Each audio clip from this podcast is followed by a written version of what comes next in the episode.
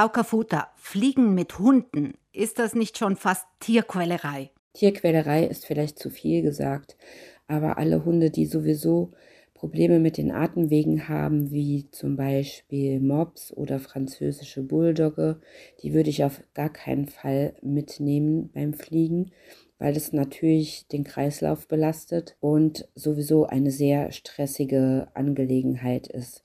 Das kennt man ja von sich selber als Mensch auch. Da muss man noch nicht mal Flugangst haben, aber es ist natürlich eine sehr belastende Situation. Worauf sollte ich achten bei der Auswahl der Airline? Was ist denn wichtig für den Tiertransport? Ich muss auf jeden Fall vorher bei der Airline nachfragen, welche Anforderungen sie stellt. Und zum Beispiel in meinem Bekanntenkreis durften die Herrschaften wieder nach Hause fahren, weil die Tasche mit dem Hund 200 Gramm zu viel war.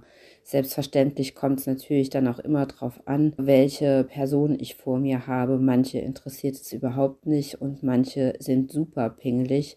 Man kann dazu sagen, dass die Airlines eigentlich gar nicht wirklich wissen, was sie jetzt für Vorschriften haben oder nicht. Wie kann ich meinen Hund auf den Flug vorbereiten? Ich kann den Hund auf den Flug vorbereiten, indem ich ihm natürlich vorher nicht zu viel zu essen gebe und darauf achte, dass er sämtliche seiner Geschäfte natürlich verrichtet hat und vielleicht mit dem Tierarzt nochmal sprechen, ob er vielleicht auch ein Beruhigungsmittel haben kann oder es vielleicht auch braucht.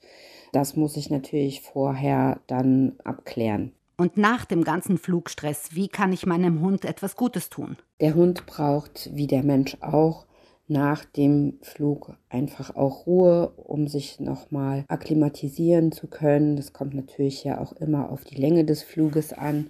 Wenn ich nur eine Stunde oder anderthalb irgendwo hinfliege, ist es nicht so schlimm, als wenn ich vielleicht äh, nach New York fliege und da acht, neun Stunden im Flieger sitze. Das macht natürlich auch schon einen großen Unterschied. Sicher gibt es auch Hunde, für die Fliegen nicht in Frage kommt. Gibt es dafür Anzeichen? Lässt sich das irgendwie erkennen? Für mich sind definitiv große Hunde nicht zum Fliegen geeignet, weil sie ja nicht mit in die Kabine dürfen, sondern im Frachtraum mitgenommen werden. Und das geht überhaupt gar nicht, weil der Hund gar nicht weiß, was mit ihm passiert. Er hat keinen Bezug zu Menschen und wird dann wie Frachtgut behandelt. Oder wenn ich einen hektischen Hund habe, der sowieso Angst vor allen Geräuschen hat und nie zur Ruhe kommt, auch so einen Hund würde ich nicht beim Fliegen mitnehmen.